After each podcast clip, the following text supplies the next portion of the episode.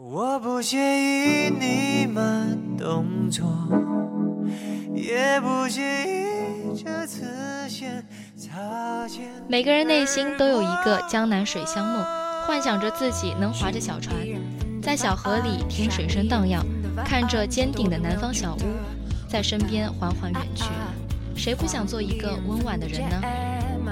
大家好，这里是 FM 八五点一华海之声无线广播电台，每周一晚的四海风情又与您准时相约了。大家好，我是心如。大家好，我是可可。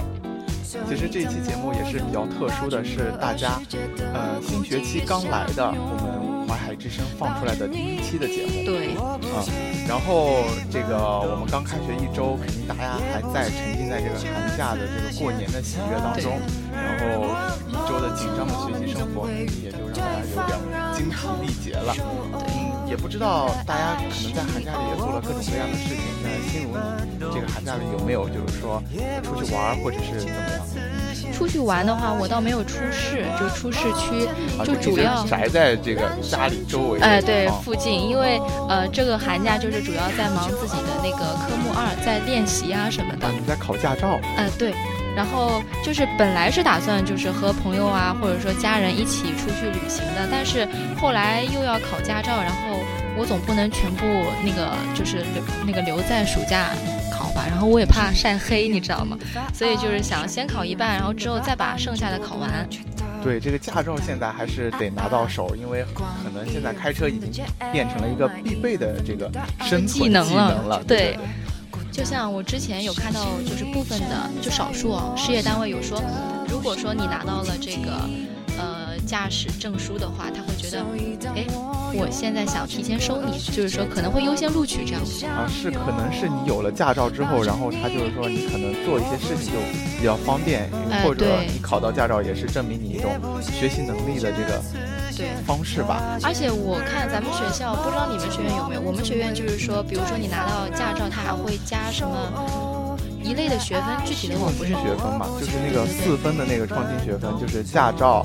然后四六级，然后还有一些各种杂七杂八的证，都是可以加到那个学分上面去。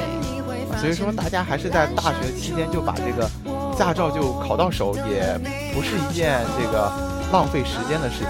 对，然后我我就是在学车的时候嘛，有碰到一些朋友，他们就是可能说大学毕业了，然后他们就说，哎，特别羡慕你们，就是现在还是学生的时候去学。第一，时间够；第二，可能就是说他们在他们眼中觉得。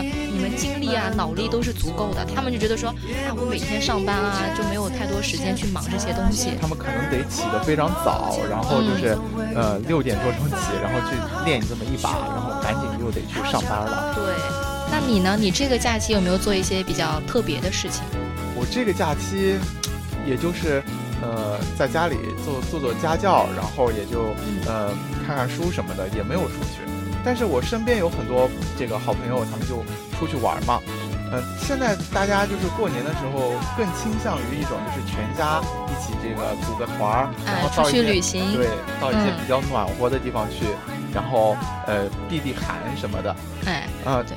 然后还还我有一些同学啊，他们还会选择就是那种特别短途的，就是呃三四个人一起约了，然后订一个什么青年旅社或者是民宿之类的，比如说到什么杭州啊、常州啊这些地方去，就是玩个这么一两天也就回来了。嗯，我觉得这个挺好的，就是。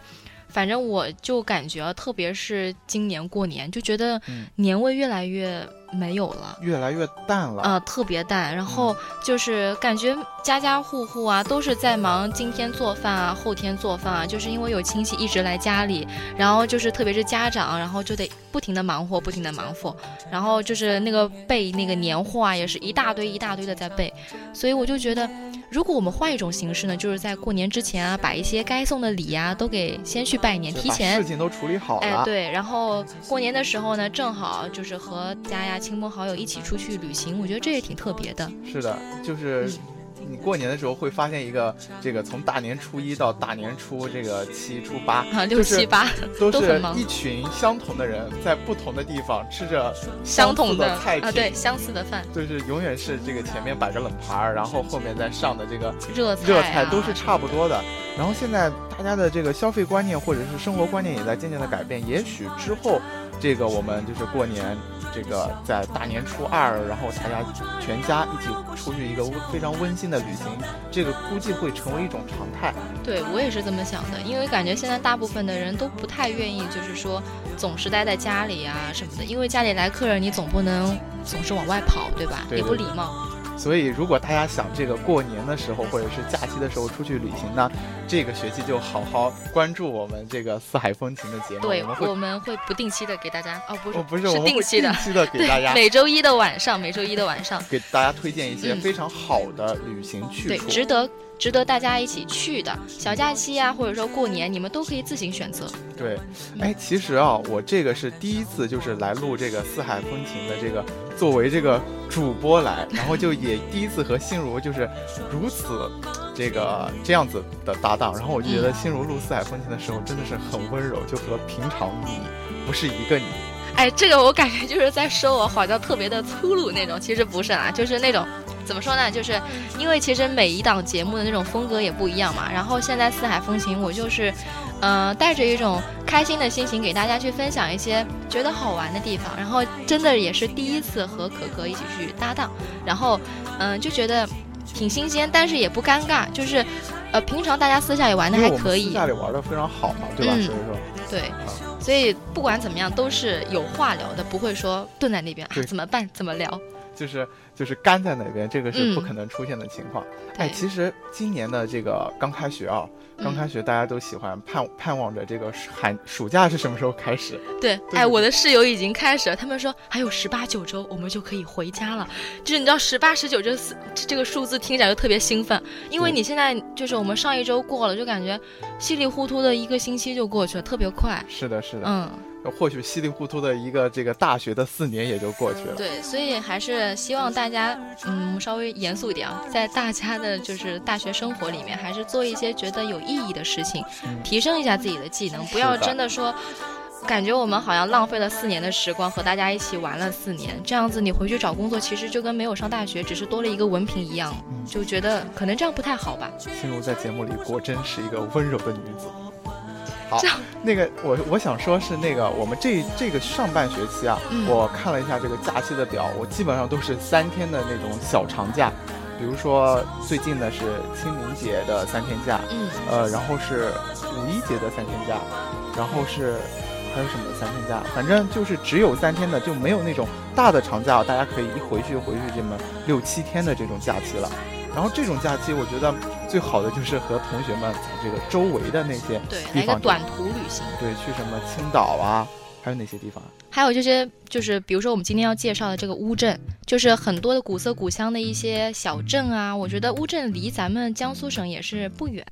是的呀，乌镇它是在这个浙江省，浙江省其实和江苏省是有这个交汇的地方，但是可能相对于连云港这个偏北一点的话，就离得就相对比较远，但是呃也这么六七个钟头的车程也就到了。对，其实其实还好，我觉得其实还好，关键是那边，嗯，你去了那边的时候吧，我觉得是来到一个不一样的地方，就是。基本上大家会是在那个城市当中生活惯了，然后去突然间去了一个小镇啊，会觉得，哇，这里好漂亮，就是你在那里可以感受到那种小桥流水人家的那种特色的江南水乡的那种风味。对，其实特别是北方的人，我觉得真的非常建议去一下，因为北方真的很难有这种，而且那边气候很干燥嘛，对吧？所以你可以来南方来，去一些小镇啊，去体验一下。到底是什么样的感觉？其实乌镇也算是这个一个非常有名的这个古古镇嘛，就是和乌镇、西塘，也估计也就这两个这个比较知名，比较知名。然后乌镇，我记得它在去年，呃，是二零一六年的时候，它成为这个互联网大会的这个召开的地点嘛。嗯，中国互联网大会，它就是。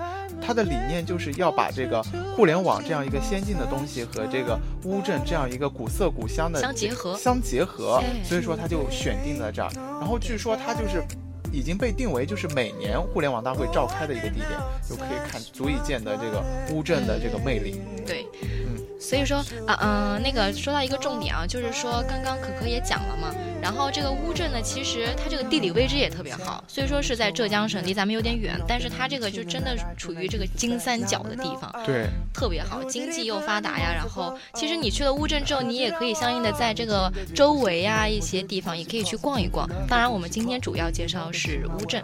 对，对，说到这个金三角，其实它是这个浙江、江苏还有这个上海的一个交汇点，就是包邮的那三个三个地方的 交汇点。江浙沪包邮。是的，呃，哎，我还说到乌镇，我还有想到一个特别好玩的那个故事嘛，就是就是在我大一下学期的时候，不是考了那个四级嘛，那时候有一个这个这个英语的翻译，他就是要翻译这个乌镇，介绍一个乌镇的这个中文小短文，让你翻译成英文，然后这个其中不是要大家翻译成翻译乌镇这个词语嘛，然后大家就。千奇百怪的翻译就出来了，有的人翻译的乌烫，有的人就翻译的就乌正，还在纠结正是前鼻音还是后鼻音。啊，就是就你说到这个，也想到今年的那个四级，因为我是今年考的嘛，然后他会就是最后一个那种翻译，他就是写的是颜色，比如说红色啊、黄色啊，就是代表着中国的一些特色的。对对对对对，又也是五花八门啊，各种翻译也特别有意思。对对，每次四级、四六级考完之后，这个翻译总是会特别的这个搞笑，千奇百怪。对对对，好收回来。对，好，那那个乌镇呢，其实就是首批的这个中国历史文化名镇，也是呢中国。十大魅力名镇，它是这五 A 级的景区，所以说这个评 A 啊，中国还是挺挺挺重视的。所以说，咱们花果山是几 A 呀？我记得是四 A 吧。哦，那就是比花果山还要高级，那可是可高级了。对，大家可以去。然后它还是称为中国最后的整水人家。嗯，整水人家的意思就应该可能是它的周围被水环绕，或者是它在水的中间。那就哎，你想象那个画面，就是早上起来推开那个嗯青瓦黑砖的那个窗子，然后呢，你就能够看到底下一条条小船在那个河里游，在流啊流。然后那个卖鱼虾的、卖水果的，然后就把那个东西放在船上。我觉得这种生活真的是很惬意，很棒。嗯。然后我们接下来呢，就会和呃，就是小波们一起来介绍一下乌镇的景点。其实先给大家主要说一下，就是说，你看这个乌镇嘛，它已经有了一千三百年的这个历史了。嗯。所以说它整个里面的一些构造，比如说十字形的这个内河水啊，它这个水系已经将整个镇分为了东南西北四个区域。嗯。所以呢，它就当地人就把它称为东栅。南栅、西栅还有北栅，对，四个地方估计它的各有各的特色，对，各有千秋。对，嗯，那我们过一会儿就请我们的小波来给大家介绍一下东栅、南栅、西栅、北栅究竟是什么样子的呢？对。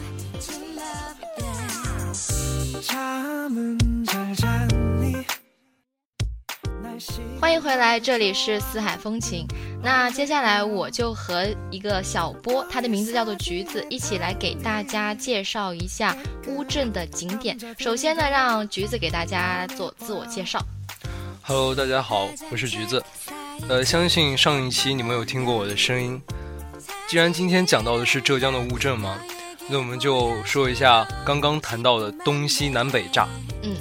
首先呢，给大家提一下北炸，呃，其实北炸呢，它是这个叫什么？它的面积其实挺广的啊，长达四公里的这个车溪市和南北穿越了矩阵之后，与这个烂溪塘呀，还有横金港啊都交汇了，然后形成了一个非常非常大的一个潭，所以就是，嗯，整个来说吧，这个四个炸当中，它其实按理来说应该是最大的。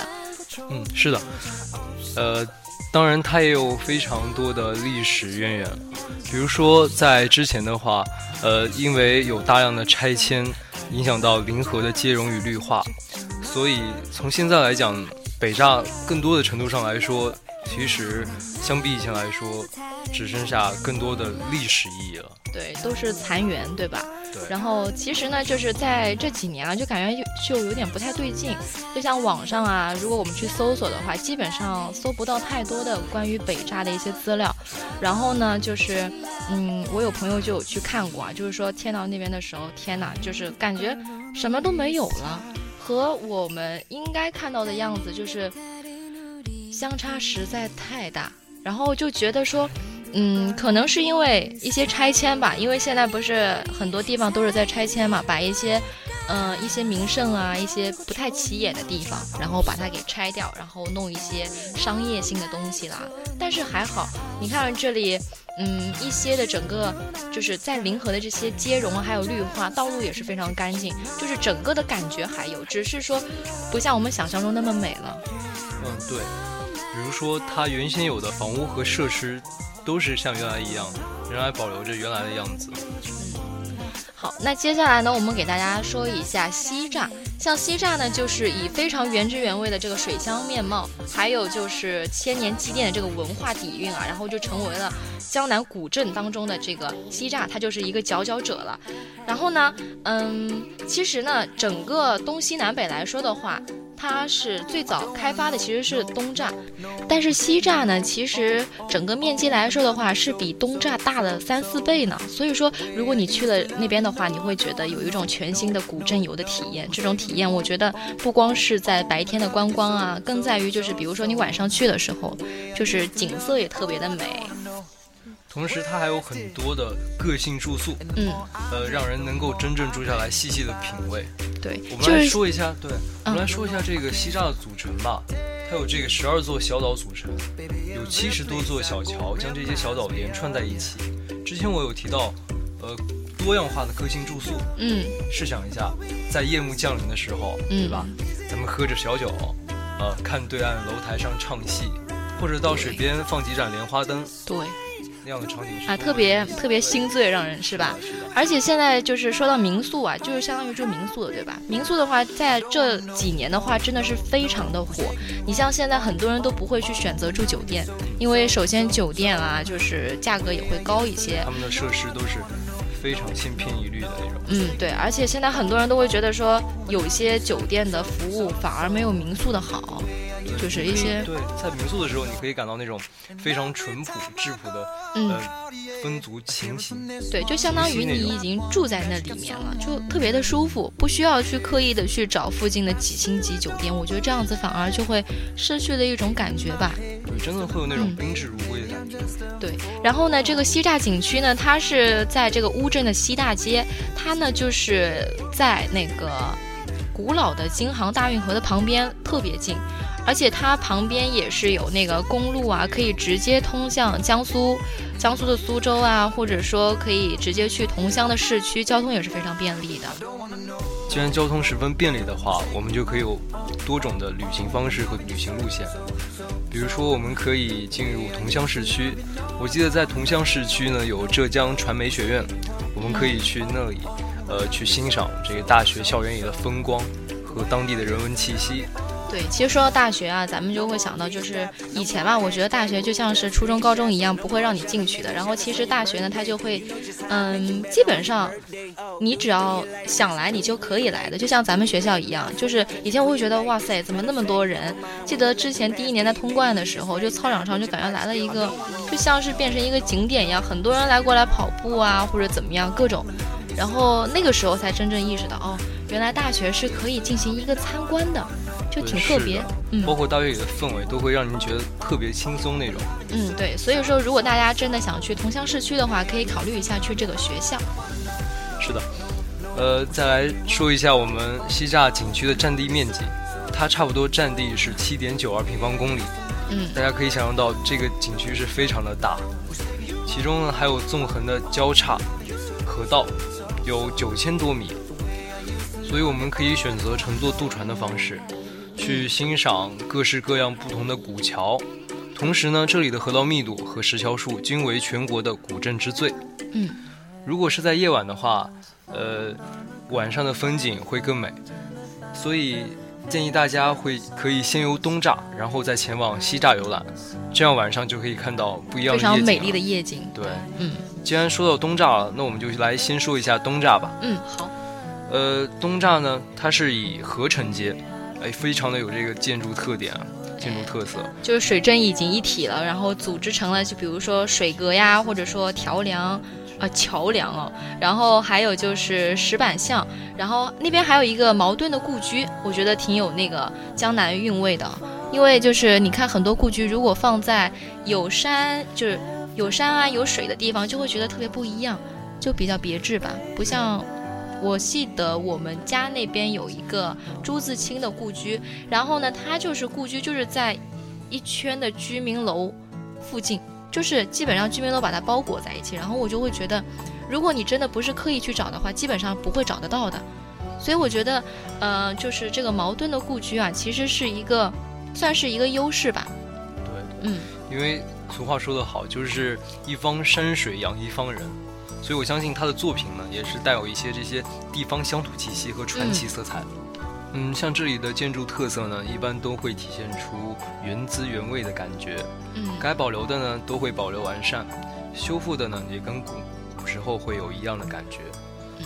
既然来到东栅景区，就要去访问一下传统的手工具。大家知道，这个比如说现在咱们做的糕点，咱们的壶笔，咱们穿的布鞋，都是采用机器的一体化流水线生产。对，对。但是在我乌镇的东栅。都是手工，对对吧？都是手工，嗯，挺特别的。对，有糕点作坊、湖笔作坊、布鞋作坊啊，还有铜器作坊。对，其实像现在手工一些东西，其实整个来说已经比以前要多很多了。但是怎么说呢？很多人说的是手工，但是还是用了机器。但是东栅呢，就给就可以保证真的是纯手工制作，所以大家真的是可以去体验一下，用自己的双手去做出，比如说糕点啊、鞋子呀一些一些器皿，我觉得挺特别的。当然，我们还可以去的地方有南栅。南栅呢，也是乌镇最后一块没有开发的地方。如果你是摄影的爱好者，那么南栅绝对是一个你不容错过的景点。嗯，其实相同啊，就是因为你说没有开发嘛，像一些老建筑啊、老街啊、老桥，真的就是最初的样子。然后，嗯，其实像现在很多摄影爱好者，专门就会去特地去访问这些地方，就是原。原来的味道，然后现在还是原来的味道，就是那种感觉，拍摄出来和那种后期 P 出来的完全不一样。然后同样的呢，就是如果说你还要去拍一些照片啊，你就可以去选择去老邮局。像老邮局呢，绝对是，嗯，怎么说呢，造访率最高的了。然后就它这个还是从清光绪年间就已经开开办的邮局，然后到现在一直在营业。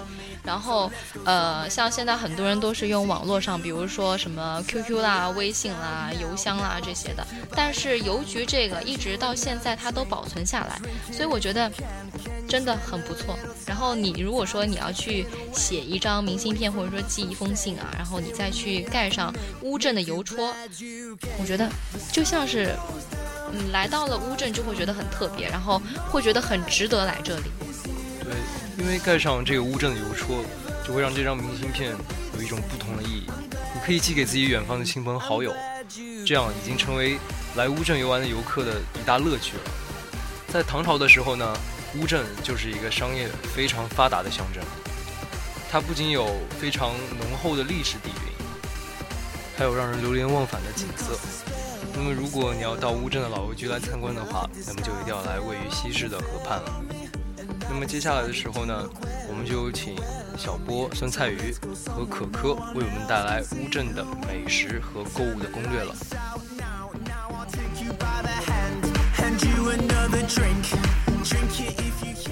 来一个地方旅游，怎么能少得了那个地方的美食呢？下面我们就来为大家带来美食攻略。